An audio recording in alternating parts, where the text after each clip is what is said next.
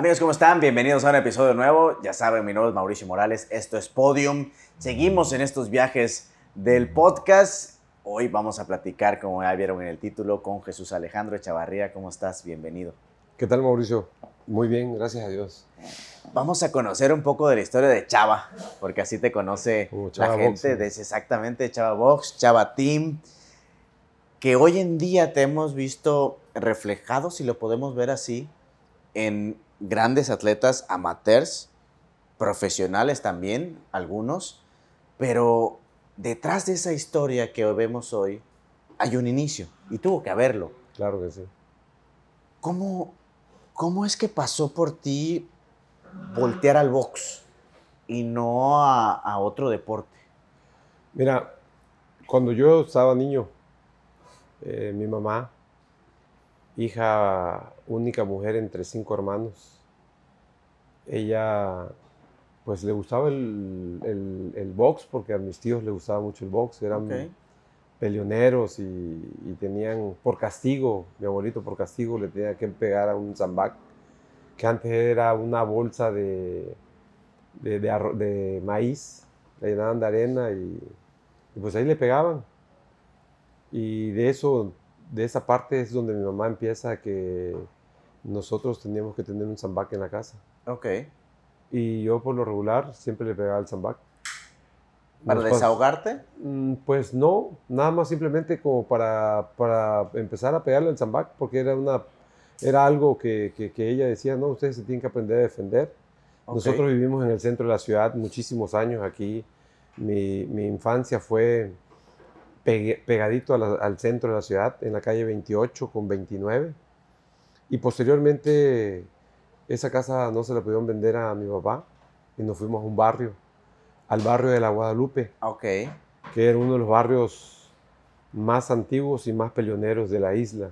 Y eso es lo que te hizo preparar, o tu familia dijo, prepárate. Mi mamá decía que para salir a la calle teníamos que aprender, que no teníamos que, teníamos que aprender a defendernos porque no siempre iba a estar ah, ok, ok, defendiéndonos qué a bueno. nosotros, Digo, ¿no? no es que te dijo al primero que te busque bronca, te vas No, a ir a pelear, No, o vas a ir a buscar pleito, no, pero sí defenderte. exactamente. Esa era una pues, parte de su idea, ¿no? Que teníamos que aprender a defendernos. Y pues ahí le pegamos al zambac. Y en el barrio jugando fútbol, eh, no sé, este, timbomba, porque se jugaba mucho la timbomba, el trompo y todo. Eh, los sábados hacían, eh, sacaban los guantes, la gente mayor que nosotros, y a los chavitos nos ponían los, los guantes, y entre eso ahí empezábamos. Oye, qué curioso. No, Ah, no, no, ah. no, no me imagin- no me imaginaría que de repente la gente sacara lo- los guantes y... Sí, y aquí se en Ciudad Carmen, en la, en la colonia Guadalupe, así era. Incluso era la esquina donde nosotros vivíamos y ahí empezábamos a ponernos los guantes y, y pues ahí empezó todo, ¿no? Qué- qué Posteriormente ya uno se va a la secundaria y te encuentras en la secundaria con gente que, que, sí, que sí son tremendos, chamacos tremendos. Y pues yo no me dejaba también, ¿no? O sea, siempre fui tranquilo. Eh, mi, mi mamá decía que teníamos que ser educados porque la gente que no lo educan en, la- en- en su casa lo educan en la calle, ¿no? Justo, igual mi mamá. Entonces, creo que era una ideología antigua de que, que, que se- que era eso, ¿no? Respetar a los mayores, no decir palabras, malas palabras, pero sin embargo, entre los amigos, pues se te salían las malas palabras y todo, pero entre la gente adulta, hasta el día de hoy, eh, se me hace un poco difícil decir malas palabras.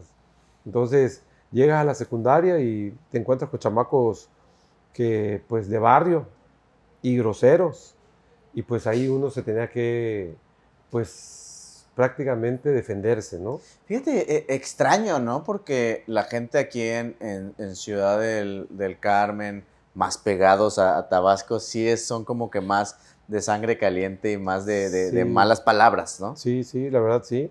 Hay mucha gente de aquí de Ciudad del Carmen que vino de- de ciertos lugares cercanos de Tabasco, de Chiapas, y pues eso ha dado, ¿no? Entonces de que uno, pues escuchar esas malas palabras, porque la verdad la gente de, nativa de Ciudad del Carmen, de la gente que estamos hablando de los, 40, de los años 40, de los años 50. Los colonos son los primeros. Fueron los que en realidad son los que hicieron Ciudad del Carmen, ¿no? Posteriormente eso, cuando ya llega Pemex aquí, pues llega gente de toda parte de la República. Claro. Entonces, eso se transmitía en la escuela igual. Okay. Entonces, en la escuela fuimos tranquilos, pero nunca nos dejamos de nadie, ¿no? O sea, este, a mí si me hacían algo, yo contestaba, porque eso era una de las cosas que decía mi mamá, que nosotros aprendíamos a respetar, pero que cuando se metieran con uno, pues que uno también se supiera defender, ¿no? Pero siempre en casa, o, o, o cuando empiezas como, como formal. En la secundaria, en la secundaria llegan unos, unas personas, chamacos, a buscar pleito, y nosotros por defendernos, pues nos agarramos ahí. Y un amigo mío que era muy bueno peleando, saliendo de la escuela, llegan esos chavos peleoneros a, pues a estar ahí, a buscar pleito en la secundaria. Y un, muchacho que se llamaba, pero ya falleció, Manuel Hernández Pozo, él le pega a mi amigo. Pero dentro de todo, la, ya la visión que uno tenía, me doy cuenta que él entrenaba box. Porque boxeó muy, o sea, peleó muy bien. Por la forma, ajá, Por la forma como peleó, ¿no? Entonces, eso hace que yo vaya a un gimnasio de box. Y a ese gimnasio donde yo llego, ahí estaba Pozo, Hernández Pozo, sí. Y todos los chamacos de los que llegaban a la escuela a buscar pleito. Varios de ellos, ¿no? Y me quedo yo ahí a entrenar con ellos, me hago su amigo y, ah, bueno, cambió. Y, y, cambia todo el panorama y nos volvemos grandes amigos que llegamos a ser como hermanos. Fíjate que hoy definitivamente tienes otra perspectiva como entrenador. No sé qué pensaba en ese entonces el entrenador de ustedes, porque yo recuerdo cuando hace algunos años eh, practiqué karate por, por muchos años, llegué a ser cinta negra y siempre el maestro decía, lo que ustedes quieran pelear, lo que se quieran desahogar, lo que quieran hacer, es aquí, en las peleas entre ustedes y en las competencias. Pero fuera, yo no quiero enterarme que se pelearon con alguien en la escuela porque les hizo algo. A las niñas, por ejemplo, si te jalaron el pelo, no vas a responderle con un golpe. Todo lo que ustedes quieran hacer desahogo y lo que sea, es aquí porque estoy creando personas diferentes. Eh, tal vez es la mentalidad de las artes marciales. En el boxeo, mucha gente tiene esa idea, que las personas que se dedican o entran al boxeo son pleitistas, maleantes, y por esa idea también va con el MMA. ¿Así era en, ese entonces? el, señor que, el, don Emilio Alonso Góngora, que en paz descanse, era una persona muy disciplinada.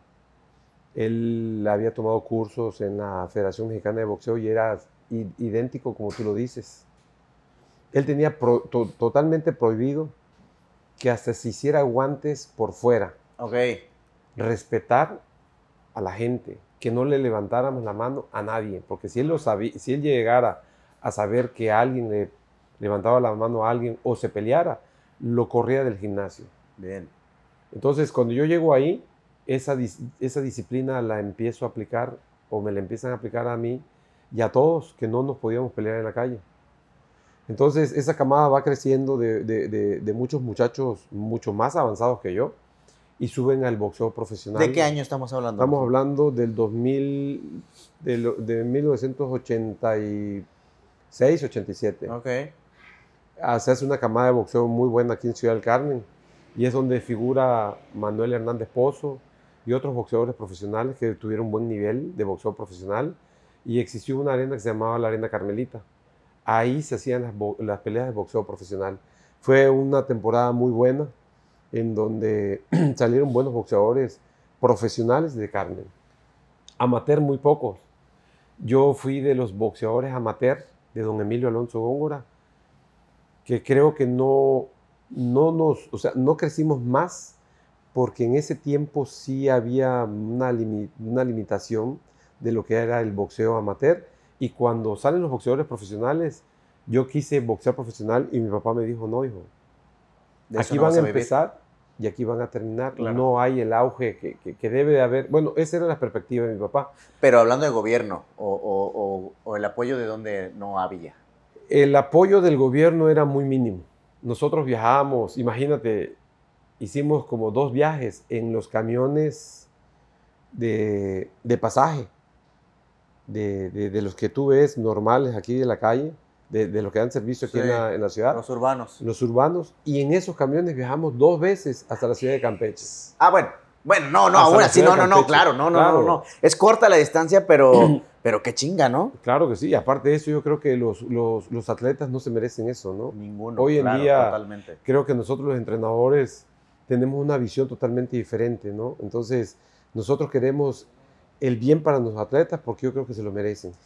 Pero ¿crees que tal vez no había la importancia o el interés, no del entrenador, sino de las personas involucradas? Ah, que viajen, la intención es que viajen y pues dale, esto es lo que hay. Yo creo que esa, es, esa era la, la idea, ¿no? De que... No entendían cómo tenía no que... se entendía... Estar y creo, Y creo también, ¿eh?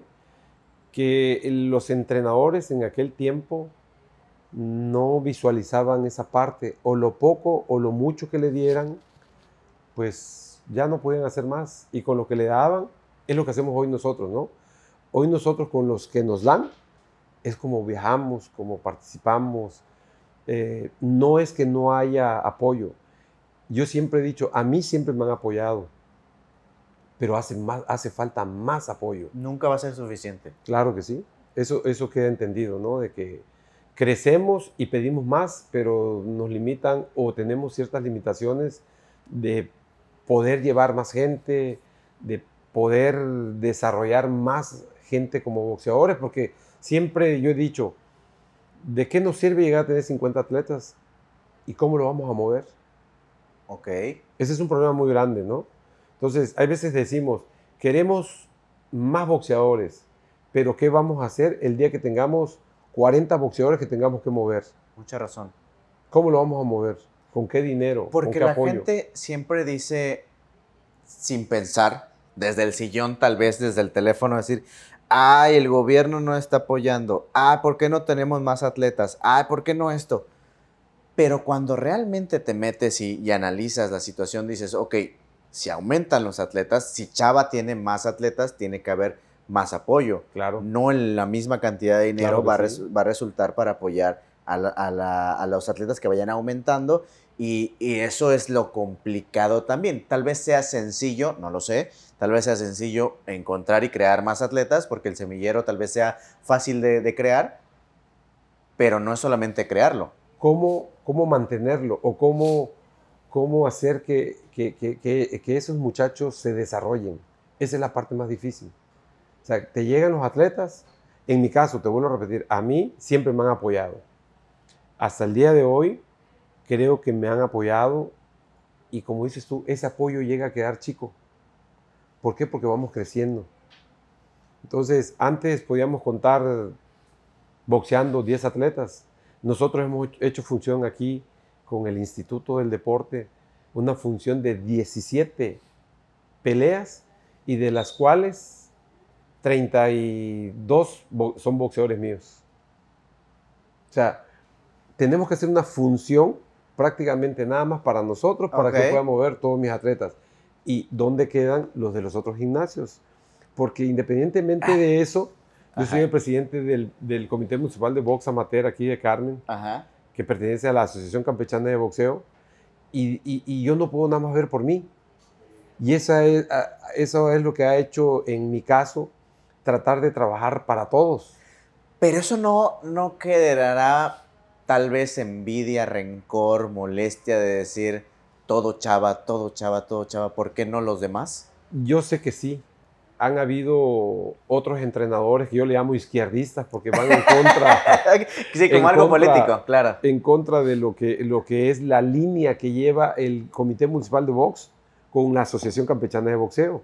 Y la Asociación Campechana de Boxeo se rige de la Federación Mexicana de Boxeo. Entonces, cuando se aplica ese, ese reglamento, empieza a producir ciertas incomodidades porque rápidamente piensa, ah, no, es que porque Chava es el presidente del Comité Municipal de Box, es entrenador, él quiere que las cosas que sean, sean así, y no es así. Entonces, los entrenadores que sí son conscientes y que se han apegado a lo que es, son los reglamentos de la Federación Mexicana y de la Asociación Campechana y del Comité Municipal de Boxeo, me ha costado trabajo, pero hemos podido asimilar que hayan entrenadores que, que entiendan que no soy yo. Pero la realidad es que sí te voltean a ver a ti, Claro que pero sí. porque eres el presidente, Sí, ¿no? O sí, sea, porque estás a cargo, no Sí. es porque seas tú, claro, claro. ni porque tengas a, a los mejores eh, de- No, este, no, atletas, o sea, es porque por el rango que tienes. Claro, independientemente de eso, a ser entrenador,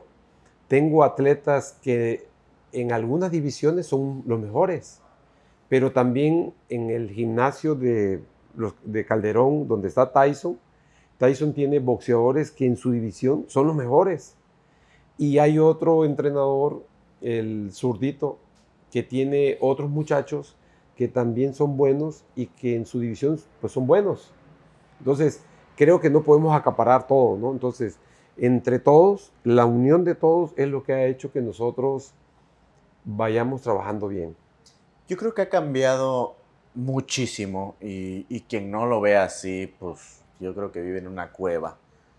Pero ha cambiado mucho a cuando tú empezaste, Claro. a lo que vemos hoy. Definitivamente, tal vez un paso agigantado, un paso mediano, pero ha avanzado. Muy lento, muy rápido, como quieras verlo, pero sí hay un avance, un camino. Claro que sí, yo creo que todo ha tenido una evolución muy grande, todo ha evolucionado, incluso hasta el boxeo antiguo es totalmente diferente Ah, total, al sí. boxeo Claro, claro, claro, claro. de ahora, ¿no? Entonces, incluso hablando de boxeo profesional y hablando del boxeo olímpico. Creo que nosotros entrenadores hoy en día nos hemos preparado para tener una visión real de poder cambiar un, un boxeo antiguo. El boxeo de, estamos hablando del 86, 87, es totalmente diferente a lo que es el boxeo En técnicas. En técnica. También hay que entender que el boxeo olímpico es, de una u otra forma, tiene ciertas características diferentes al boxeo profesional. Claro. El boxeo profesional, No, Que no, que no solamente es la careta ni, ni los pesos, ¿no? claro, este, la técnica, la- los desplazamientos, la ejecución de los golpes, ese movimiento de cintura y estar pasando que antes era la característica del boxeo mexicano, el boxeo profesional, hoy ha cambiado bastante. ¿Por qué? Porque ahora el boxeo es muy rápido. Eso no quiere decir que no, no se haga o que está mal, sino que todo ha evolucionado y ver un boxeador con esas características hasta se ve raro, ¿no? Sin embargo, como siempre he dicho, Julio César Chávez ¿Cómo no? es un pilar del boxeo. Ese tenía un juego de cintura muy bien, un gancho, creo que el mejor gancho que ha existido, o uno de los mejores ganchos Sí. para no ofender a nadie de- de- del mundo. Y sin embargo tenía esas características como diferentes a lo que era eh, cuando, cuando estaba, no sé, este, uh, Guadalupe Pintor, todo ese tipo de boxeadores. Que no supo incluso ni Julio César transmitírselo a sus hijos. O sea, y, y hacia allá va la pregunta, porque un, un atleta puede ser muy bueno, un atleta puede desarrollarse profesional, pero grandemente, o llegar a eso. Pero ser entrenador o transmitir los conocimientos es diferente, porque está en cada persona qué es lo que puede llegar a ser. Primero, ¿por qué no fuiste profesional? Bueno, ¿Qué no, faltó? no fui boxeador profesional, por la verdad, porque mi papá, él me dijo, no, hijo, no, no subas a boxeo profesional. Nosotros estuvimos muy encerrados en el boxeo amateur sin tener tanta actividad. Digo, yo entrenaba y hacía mucho sparring y todo con todos los muchachos. Boxeé nada más siete veces. Pero porque no había lo que hay hoy de tantas Exactamente, funciones. Claro. exactamente. Entonces, y de ahí cuál era en donde todo mundo boxeaba, era en el boxeo profesional, porque hubo un promotor y empezó a sacar de todos esos atletas que ya estaban hechos boxeadores profesionales, locales, incluso, te digo, Hernández Pozo llegó a, a boxear a nivel, a, a nivel regional y fue el, el boxeador que aspiró a un campeonato nacional para sacar el mejor gallo a nivel nacional, que fue en el norte de la República. Ok. Ahí perdió él. Y a ti te buscaron. O sea, dijeron, Chava, si vas, pero cuando volteaste con tu familia te dijeron, A mí siempre me No va. siempre me invitaron. Yo era una, yo y sigo siendo una persona muy estricta conmigo mismo. Creo que yo siempre me he preparado para tratar de hacer las cosas. Eh, no me gusta hacer las cosas a medias. En la vida me ha dado cosas a medias, pero no han sido mi- mi- mi- mi- un resultado de lo que yo soy. No, yo son cosas del destino de la vida que, que, circunstanciales. que- que- que- que no, no salen, pero pues las, las intenté y creo que soy de las personas que me gusta prepararme para tratar de hacer las cosas bien. ¿Te arrepientes Y- de, lo que, de lo que no? Porque a lo mejor y pueda quedar, no sé si decir rencor, pero decir, fue culpa de mi papá. No, no. Creo que fue un buen consejo de mi papá eh, no haber subido a profesional porque me hubiera pasado como a muchos. Quedarme aquí en el camino y, y- y a lo mejor eh, en esa temporada mm, fue, fue cuando chequé Ah, el Baby Cup, se tuvieron que ir a la Ciudad de México, ¿no? Entonces, de- desafortunadamente o afortunadamente para mí, creo que tuve un padre y una madre que me dieron mucho amor, eh, personas que, que- que- que querían lo mejor para uno, ¿no? Entonces, era difícil para ellos decir, ah, no, que mi hijo se vaya. Entonces, incluso tuve la oportunidad de ir, como muchos, a la, a la Fuerza Aérea Mexicana. No pude, por el permiso de mi papá. ok. Eh, no, no lo toma mal, porque creo que nosotros tenemos, Dios quiere algo para nosotros, ¿no? Y a lo mejor no era, no era mi destino ese. Destino, claro. Entonces, también quise terminar mi carrera de contador público auditor y por cosas de, quererme ir a la Policía Federal de Caminos, estuve en la escuela. No la terminé porque ahí sí habían ciertos problemas muy fuertes que me llevaron a desertar y regresar a Ciudad del Carmen. Y no me arrepiento con la vida que hoy tengo, ¿no? Este, creo que Dios tenía algo para mí y me puso como entrenador y, y la verdad tengo un promedio ya casi de 25 años metido en esto como entrenador. Empecé como entrenador empírico, me fui preparando y pues afortunadamente sigo aquí, ¿no? Entonces, volviendo a la, a la pregunta que tú me decías, no me arrepiento de no, de no haber estado en el boxeo profesional. Este, creo que todas las cosas salen porque Dios sabe por qué. Y pues aquí estamos. Fíjate, eh, hace algunos episodios me decía Hugo, ese entrenador de, de voleibol, y en ese momento yo no entendía la, la frase y la fuerza que tiene. Me decía, de los mejores entrenadores, suena chistoso, tal vez ofensivo, pudiera llegar a ser, pero no es así en el fondo. El mejor entrenador es el atleta frustrado un atleta frustrado que no pudo llegar, tal vez la palabra no sea frustrado, pero él así lo, lo decía y lo describe, que el atleta que no pudo llegar a más, que no pudo desempeñarse como, como un gran atleta, se convierte en un, un entrenador perfecto, porque busca a través de sus atletas cumplir el sueño que él no pudo lograr. ¿Crees que eso él te esté pasando? Pues yo no, yo no lo veo como frustración. Yo creo que los mejores boxeadores, o sea, el mejor, el mejor entrenador no quiere decir que sea que haya sido el mejor boxeador. Ok, sí. Sí, o sea, que quede claro. O sea, ser, entre- ser un atleta es una cosa y ser entrenador es otra. Muy diferente, sí. Muy diferente. Como hoy en día las características que tiene un, un atleta desde que llega al gimnasio, tú empiezas a ver sus, su facilidad que tiene para hacer las cosas. que eso no cualquiera lo tiene. No cualquiera lo tiene. Entonces es lo mismito. No todos los entrenadores pueden ser entrenadores. Hay entrenadores empíricos que traemos, porque yo fui, digo, digo, fui, porque creo que me he ido preparando bastante y, y creo que la experiencia, el tiempo, lo que he estudiado, todo lo que he tratado de hacer, de leer, eh, me ha llevado a, a- a lo que hoy soy, ¿no? ¿Se estudia para ser entrenador? Mm, Pues nosotros, yo, tu- yo tuve un diplomado de boxeo, hemos tomado, eh, la Federación Mexicana de Boxeo nos exige o nos exigía mucho de que cada vez que fuéramos a un nacional tomar un curso.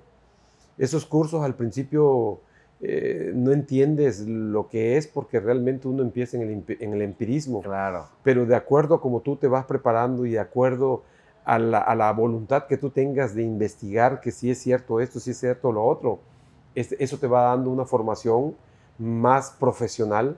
El hecho de haber trabajado con muchos cubanos, porque hemos tenido la oportunidad de trabajar en, eh, en, la entidad y, y, en el estado, en el municipio con cubanos, ellos traen una, una preparación totalmente diferente a la de nosotros, porque ellos sí llegan a ser entrenadores profesionales o estudiados, ¿no? Porque ellos toman una carrera y de esa, de, de, esa carrera ellos tienen una base como para ser buenos entrenadores. O sea, que también aquí puede ser una, eh, con la metodología, aquí puede ser un, dos caminos diferentes.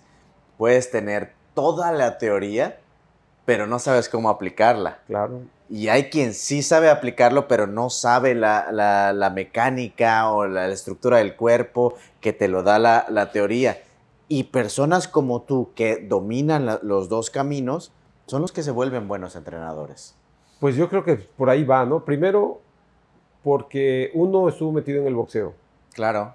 No fui boxeador profesional porque me lo han criticado mucho. Hay, ah. hay, hay, este, hay otros entrenadores que me han criticado que qué puedo enseñar yo si yo nunca boxeé profesional.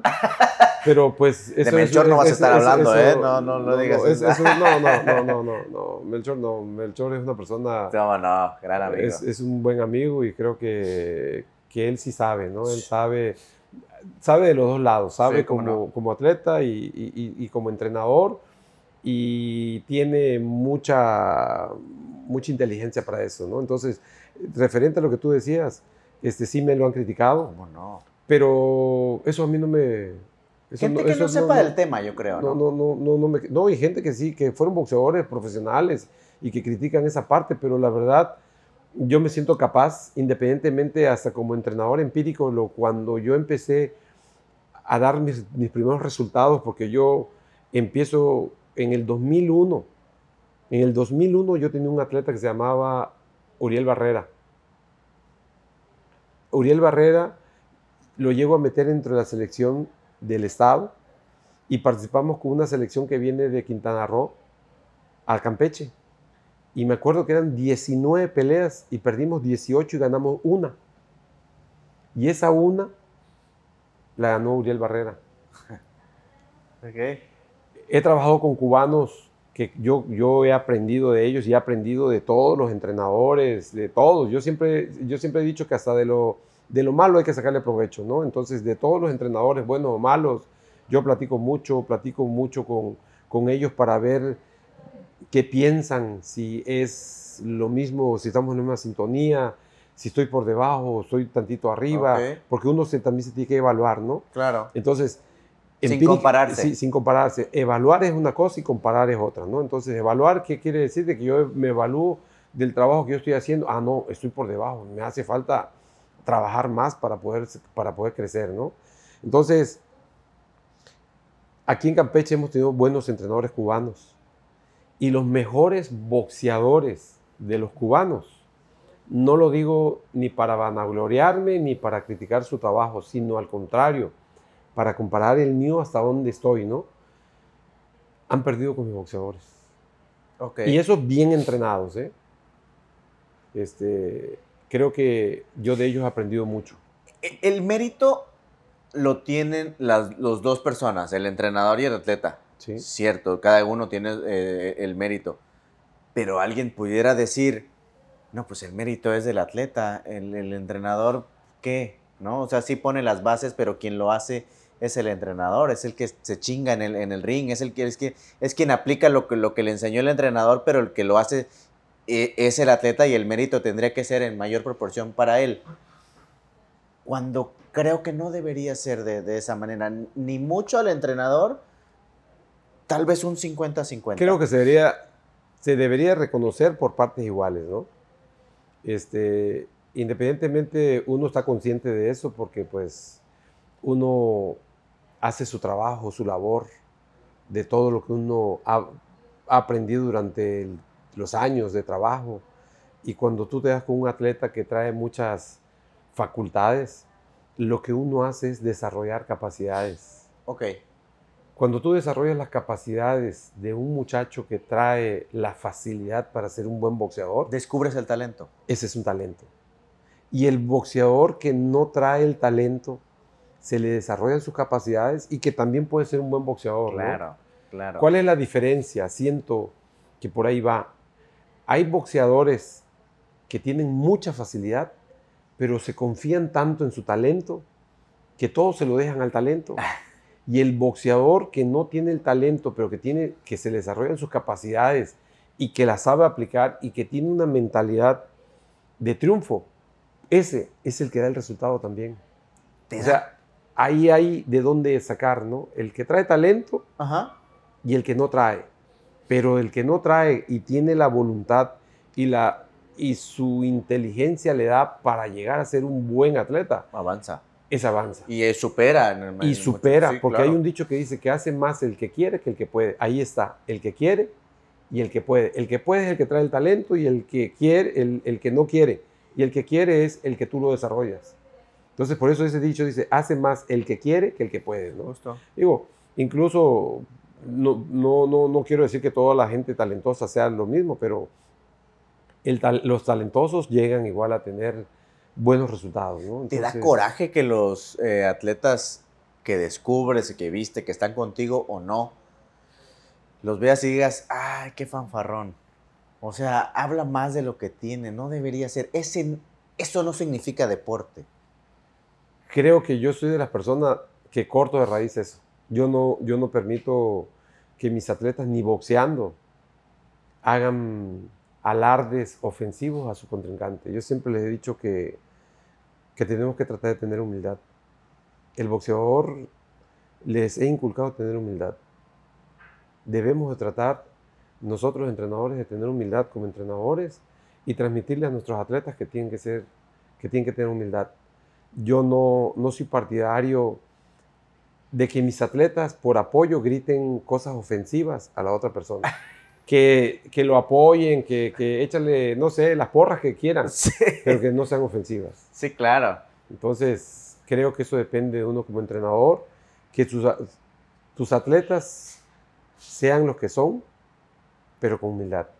Fíjate que igual, y, y esa humildad que, que se transmite a través del entrenador permea mucho en, los atletas, van avanzando, los hace crecer, los hace llegar a una etapa profesional posiblemente. Y eso también hace que el, que el atleta lo vea bien o mal. La, los seguidores, los fans, se conoce hoy en día, pero también los patrocinadores el hecho de llegar a estas empresas, el hecho de llegar a que el gobierno incluso voltee a ver a Chava, voltee a ver al equipo de Chava, a los atletas, ¿cómo, cómo manejas esa, esa etapa eh, o esa parte económica? Porque los amateurs, aunque no les pagan por, por pelear, sí reciben un, ingreso y todo cuesta eh, hoy en día, todo tiene una parte económica ¿te enfocas mucho en conseguir el, recurso o primero preparamos al atleta? Yo creo que primero preparamos al atleta y no hay, no hay ningún pago hacia un boxeador amateur. Eso te soy sincero. Nosotros, el apoyo que nos ha dado, nos, nos ha dado el gobierno. Algunos que otras personas que nos han apoyado con guantes. Sí, hay empresarios. Y todo, ¿no? no es una ayuda así que digamos, Em, que sea demasiada. Este, hoy, afortunadamente para los boxeadores amateur, contamos con un presidente de asociación que la verdad, ni respeto para el ingeniero Antonio Solá, creo que ha hecho un trabajo bueno, creo que ha hecho un trabajo de mucho apoyo. Hoy casualmente hemos estado viajando eh, muy seguido para, para darle un poquito de fogueo a los muchachos de Carmen, a los muchachos de Campeche,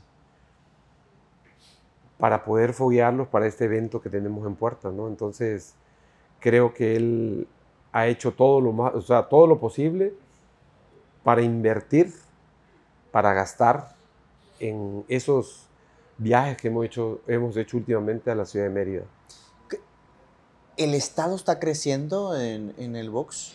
¿O está creciendo Carmen?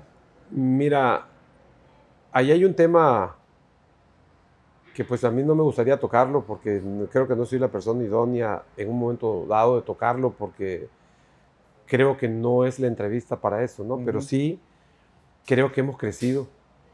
Carmen ha crecido un poquito más. Creo que Campeche en general puede crecer más siempre y cuando todo mundo se afiliara a lo que es la Asociación Campechana de Boxeo. Por ahí va, yo creo que la, la intención y que los los atletas, los entrenadores comprendan que tienen que tener una guía. Claro que sí. Y, el día que eso pase, Campeche va a crecer más. Claro. Hoy, ¿cómo está posicionado desde tu punto de vista? Ahorita seguimos hablando del, amateur, llegaremos a la parte profesional porque tienes atletas profesionales, pero ¿cómo, es, ¿cómo se ve desde tu punto de vista Campeche a nivel nacional en el box? Lamentablemente, voy a decir una verdad, no somos una potencia. Nos falta muchísimo para ser potencia en el boxeo a nivel nacional. Creo que esa parte que te digo, cuando todo el Estado, todo el Estado vea a la, a la Asociación Campechana como una guía para que nosotros los entrenadores sigamos trabajando y que nuestro trabajo sea beneficioso y que todos nuestros atletas tengan un beneficio bien, es cuando vamos a crecer. Mientras que existan entrenadores que no vean con respeto a la Asociación Campechana de Boxeo y que sigan creciendo fuera de lo que es la asociación, pues estaremos prácticamente divididos y el crecimiento del Estado en general, pues va a ser a medias, ¿no? Entonces no hablamos de que vamos a ser muy pocos, pero lo que sí podemos pensar que si todos nos, nos unificáramos el boxeo campechano, se habría un volumen y de ese volumen trabajar para sacar un selectivo bueno y con calidad. Sí lo hay. O sea, crees que sí, hay, hoy, pero no está bien pulido. Sí lo hay, pero necesitamos trabajar más con la, con la Asociación Campechana de Boxeo. Y hay una diferencia, tal vez sea un brinco, un, un siguiente paso de un atleta amateur llegar a la parte profesional. No todos eh, pudieran llegar a tener un, un, gran desempeño. Tampoco no todos eh, quieren, quieren ser profesional por el miedo económico, porque pues ya brincar al amateur es eh, estarle invirtiendo, invirtiendo, invirtiendo, tratando de, de posicionar un nombre. Campeche, dentro de la, la misma pregunta, ¿vamos, vamos bien eh, de la parte profesional? Porque son pocos. O sea, pudiéramos mencionar aquí algunos, incluso de Carmen. Ya tuve ahí el gusto de, de, platicar y tener un episodio con, con Titán. Pero son pocos los que tenemos profesionalmente. Mira, cuando el boxeador amateur termina su etapa, ¿y qué es lo que le sigue el boxeo profesional? Creo que que de esa transición de lo que es el boxeo amateur a profesional, pudiéramos ver que sí hay bastantes boxeadores para debutar lo profesional. El problema del boxeador profesional en sí es cuando ya empieza a crecer. Porque no es lo mismo entrenar a un muchacho o que el muchacho entrene para una pelea de cuatro rounds que ya el muchacho sea un boxeador de 10. Cuando hablamos de un boxeador de 10 rounds, es porque hoy en día ya tuvo una etapa amateur. Si vamos a hablar del Titán, el Titán empezó desde los 12 años. Hoy tiene 23 años. Ahorita en julio cumplió 23 años. Él hizo toda su etapa como boxeador infantil, junior, juvenil, y de ahí brincó al boxeo profesional. Boxeó a nivel estatal, regional, nacional, boxeó con los mejores de la República. Tuvo concentraciones incluso hasta en Cuba, concentraciones en diferentes partes de la República. Y eso le dio la madurez de poder llegar a ser un buen boxeador profesional. Pero ¿qué pasa hoy en día que ya es un boxeador profesional de 12 rounds? O sea, mantenerlo a 12 rounds necesitas de una preparación totalmente diferente a la que cuando era de 4 rounds. la disciplina para él tiene que ser mucho más dura. Porque ya estamos hablando de un boxeador que tiene dos campeonatos nacionales. Sí. Entonces, y la parte económica es la otra. ¿Cómo mantienes a un boxeador pagándole cierta cantidad porque ya es un boxeador de... de que de no es tan dejarlo de lado porque no sea importante la, la parte económica o, o que no me vaya a, a- a- a meter en de que, a ver, ¿cuánto voy a ganar? Eso es lo que me importa, ya no el talento que yo tengo. No es que no sea importante, pero sí es necesario. Claro. Pero también la preparación es totalmente To- diferente. Sí, sí, sí, sí, sí, sí. Y es, es, es una preparación Y, y la muy edad también te pasa factura. En, como- Muy difícil. ¿Y qué pasa de todos esos boxeadores que empiezan a cuatro rounds? Empiezan a boxear, tienen una, dos, tres peleas, suben a seis y las exigencias del entrenamiento son mayores y después parece que le ponen una vacuna, ¡puc! y se vacunan. Yo siempre he dicho, parece que es una vacuna que le ponen a los boxeadores cuando creen que son boxeadores profesionales. Entreno cuando yo tengo un contrato. Me vienen a la mente los nombres de los boxeadores que quiero decir, pero no lo voy a decir. Esa es una, una bronca que tengo y, tal vez yo sea muy cíclico en esto de estar repitiendo y repitiendo y repitiendo, pero es una realidad. Hay atletas que no viven 24/7 como un atleta profesional y solamente cuando le toca pelea. Y no va a rendir igual. Claro que no. Un boxeador se tiene que mantener en el gimnasio. En el caso de, de- de, de mis boxeadores profesionales, que ahorita ya unos ya se retiraron y otros siguen, yo siempre les he tratado de inculcar que ellos se tienen que mantener en el gimnasio. No puede ser que un boxeador profesional eh, tenga un boxeo, por decir, en 60 kilos y que porque ya terminó mi pelea, no tengo contrato y cuando yo empiece a entrenar otra vez tenga 10 kilos por arriba. No, no, no, no, no se puede. Ah, no, eso no se puede. ¿no? ¿Hay como un rango permitido eh, en, en el boxeo? No, rangos permitidos no hay, pero yo creo que como, como disciplina y uno como entrenador, yo le tengo que tratar de meterle cierta, cierta, cierto peso por arriba del que él boxea. Tú debes estar máximo 6 kilos por arriba. El famoso rebote, unos El 5 o rebote, 6 kilos. 5 o 6 kilos. Pero ya el boxeador que tiene 10 kilos por arriba, ese boxeador en cualquier momento te da una pelea mala o pierde. Porque pongámoslo en un panorama positivo de que, ok, ganó, pero no va a tener el mismo rendimiento de que, porque te avisan eh, que una semana, un- perdón, un mes antes, un mes y medio antes de, de la pelea que, que vas a tener, y si estás pasado 10 kilos, no lo vas a bajar en, un- en Mira, en vamos ese a ponerle dos meses de entrenamiento que un atleta baje 10 kilos.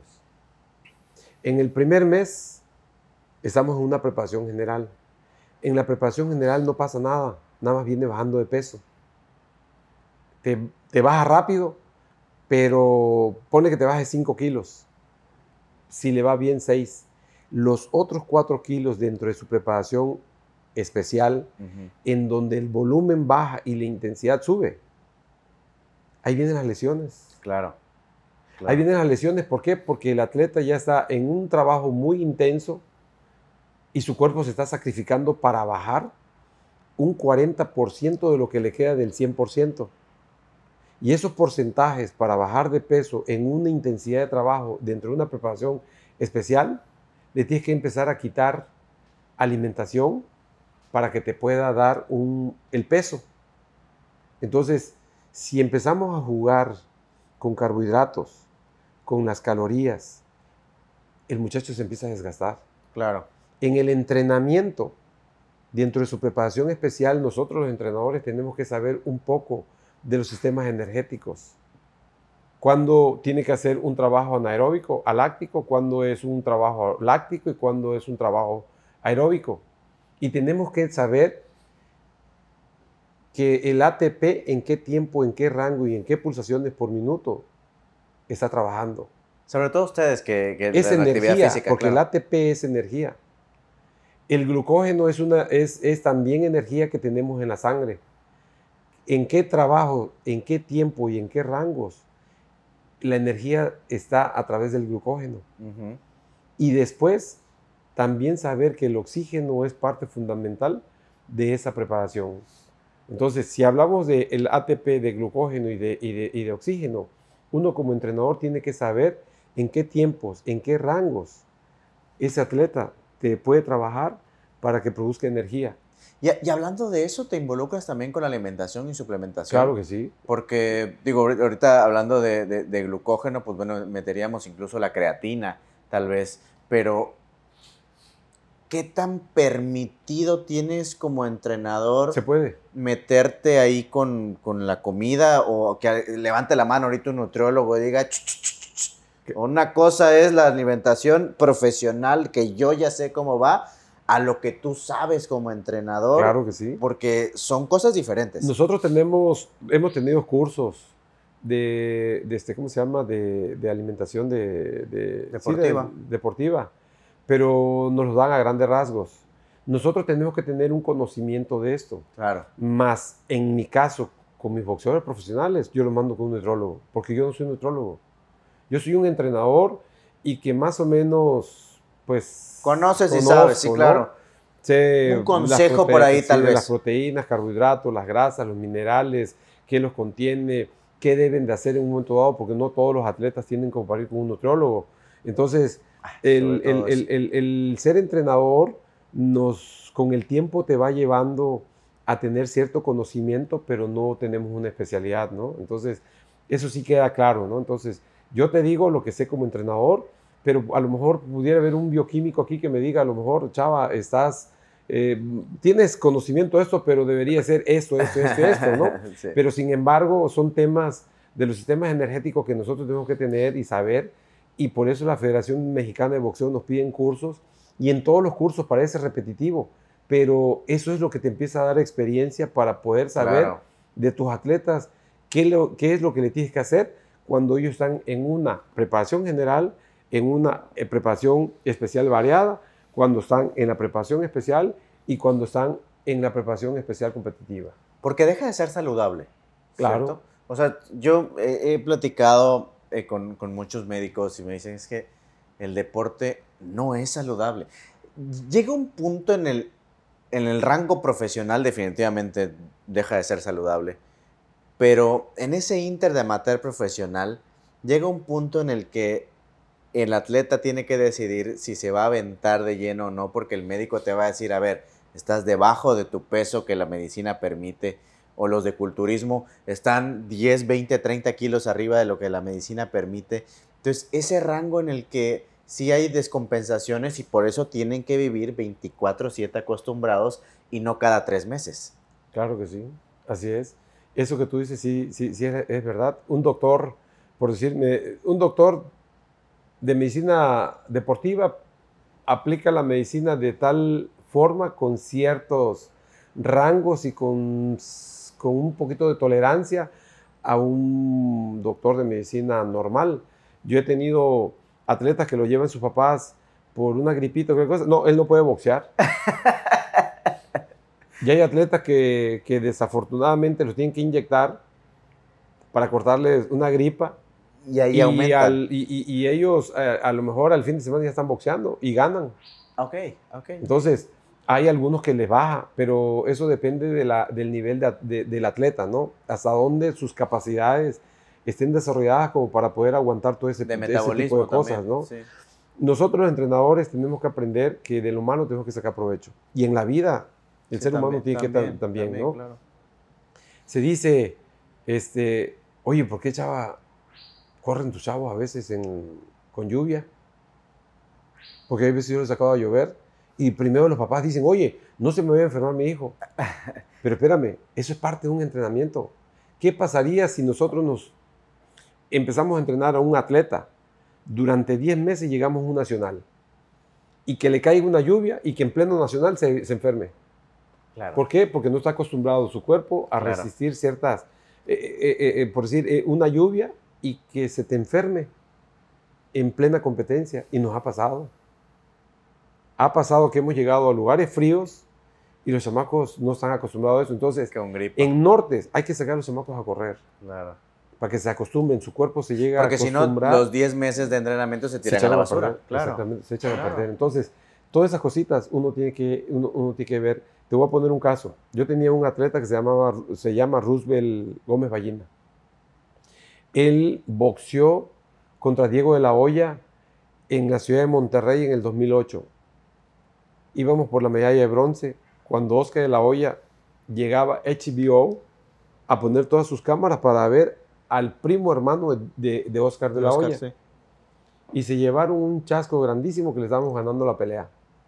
Y por un error técnico de Roosevelt, perdimos, o sea, se nos fueron arriba, digo, empatamos ya por puntos, porque antes era por puntos, este, en el segundo round y en el tercer round cometió, cometió ciertos errores técnicos y nos aumentaron tres puntos por arriba y a Roosevelt no le contaron como dos. Bueno, la cosa está que perdimos.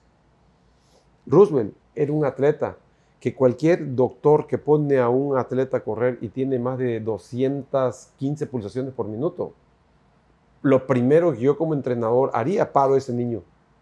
Ok. Porque es un atleta que su corazón está trabajando a lo máximo, que de ahí puede venir un desmayo o le puede venir un infarto. Roosevelt tenía 215, 220 pulsaciones por minuto. Wow. Y cuando lo checó un doctor, dice, no, no, no, no, no puede ser, a lo mejor estamos mal.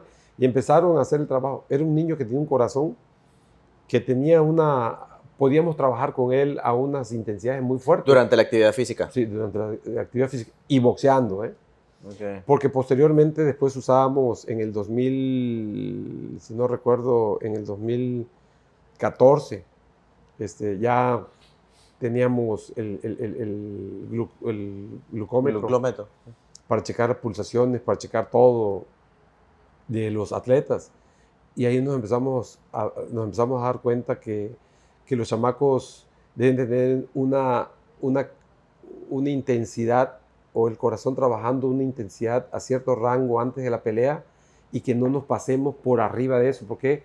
Porque habemos entrenadores que hacemos un, un calentamiento y ese calentamiento a lo mejor el atleta ya está en 160 pulsaciones por minuto. Ya lo cansaste. Ya está cansado. Entonces nosotros tenemos que tener un rango de saber cuál es su prearranque de cada... De y eso te lo da la experiencia. Te lo da la experiencia y empíricamente o, o, científicamente, no, no, que no, no, es científicamente, nosotros trabajamos unas pulsaciones por minutos en 15 segundos. ¿Cuántas pulsaciones por minuto puede tener un atleta tomándose el pulso en, aquí en la aorta o si no aquí en, en el, el en la muñeca, ¿no? Entonces, dependiendo de eso, uno empieza a conocer a sus atletas. Entonces, si tú te pasas de un calentamiento, el muchacho ya lo subes cansado. Y ya lo mataste. Ya lo mataste. Todo eso uno tiene que conocer. Sí, claro. ¿Y, qué, qué, tanto aceptas, qué tanto entiendes, comprendes las ayudas ergogénicas? Porque sí entiendo que el, el deporte es salud, en eso, eso me queda claro. Tal vez profesional nos salgamos un poco del rango, pero sigue siendo eh, mejor hacerlo que no hacerlo. Eso sí me queda claro. Pero estas, estos atletas que de repente dicen quiero más, quiero, quiero superarme a mí y que por supuesto quiero superar a los otros atletas y vienen esteroides y vienen cosas que no son permitidas y hasta cierto punto bien vistas eh, ante, ante la gente. Ante la comisión, pues yo entiendo que no es, este, no, es permitido, pero hay atletas que aún en eh, rejegos dicen, lo voy a hacer. Tal vez y tire su carrera a la basura, pero lo va a hacer porque quiere llegar a más. ¿Cuál es tu opinión de, de esto? Yo estoy en contra de eso. Mis atletas se hacen a base de entrenamientos. Estoy en contra de todo eso. Creo que hasta el día de hoy no hemos aplicado nada de fuera de lo normal.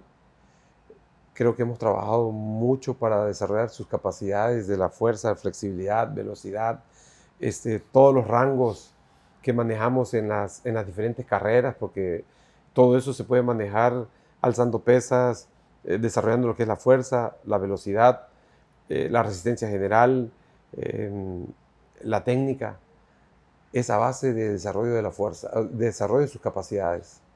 Yo soy enemigo de andarle tratando que tomen cosas como para hacer un desarrollo fuera de lo normal. No soy partidario de eso y creo que hasta el día de hoy ninguno de mis atletas lo ha hecho bajo mi consentimiento y que yo sepa que haya alguno que lo haya hecho. Incluso hasta para bajarlo de peso, ni el mixil. Ok. no estoy, yo siempre he dicho que los chamacos deben de bajar como debe de ser. Hay Naturalmente. chamacos, yo tuve un, un atleta que dejó de ser atleta mío, que se acostumbró a estar 10 kilos por arriba y lo bajaba con Mixil. Y se acostumbró, destrozándose sus, sus riñones, porque a veces ellos no saben las consecuencias Claro, de lo que efectos secundarios. todo esto, de esos efectos secundarios. Y desafortunadamente, pues, él lo hacía. Y la factura, Totalmente. llega, ¿no? Sí, en algún momento, tarde que temprano, Llega. puede llegar o no, pero es una moneda al aire. claro que sí. Mi estimado Chava, gracias. Un placer por esta, esta plática. Creo que ya la gente eh, conoce un poco de ti, conoce tu trabajo, conoce la forma en la que eres entrenador y eso se va a ver reflejado en la Perla del Golfo. La Perla del Golfo, pues bueno, vas a estar ahí presente. Claro, vamos a participar ahí como, con unos 12 atletas. Este, estamos trabajando bastante fuerte porque somos sede y creo que como sede tenemos que Hay una responsabilidad. una responsabilidad muy grande y como te vuelvo a repetir, ojalá y, y, y, y todos esos, toda esa gente que, quisiera, que está metido en el boxeo estuvieran con la asociación, creo que seríamos un equipo más fuerte. Que no es que se les obligue a hacerlo, Claro que no, pero sí sería conveniente que todo el estado sea uno así es. y no haya diferencias de todos los municipios. Así es. Que todos habláramos bien de, nuestro, de, nues- de nuestra asociación y del boxeo de- del Estado. Efectivamente. Chava, gracias. Y Pues- que la gente, pues bueno, que quiera iniciar en el boxeo, ya sea de Carmen o de los alrededores, pues que te busquen y que te Claro que sí, nosotros estamos trabajando en dos gimnasios, estamos en el- la Unidad Deportiva 20 de Noviembre que pertenece al Indejucar. Ahí estamos de 5 a 7 de la noche y posteriormente estamos de 7 a 9 en Arena Chitos. Perfecto. Igual trabajando con jóvenes y, y ahí es donde tenemos los boxeadores profesionales. Profesional, por ahí está el Titán, por ahí está eh, Veneno también. Ujú, ahí estamos. Y en el 20 de noviembre trabajando con todos los chavitos amateur, que son los, el semillero que nosotros queremos que crezca para poder después tener buenos talentos y que sean buenos boxeadores amateur. Exactamente. Y algún momento, pues bueno, que el nombre de Chava suene a nivel nacional con un futuro campeón. Claro que sí. Hemos tenido terceros lugares, segundos lugares, pero no se nos ha podido acariciar la medalla de oro. Llegará, llegará y espero llegará. presenciar ese momento Nacional, sí. en la Perla del Golfo.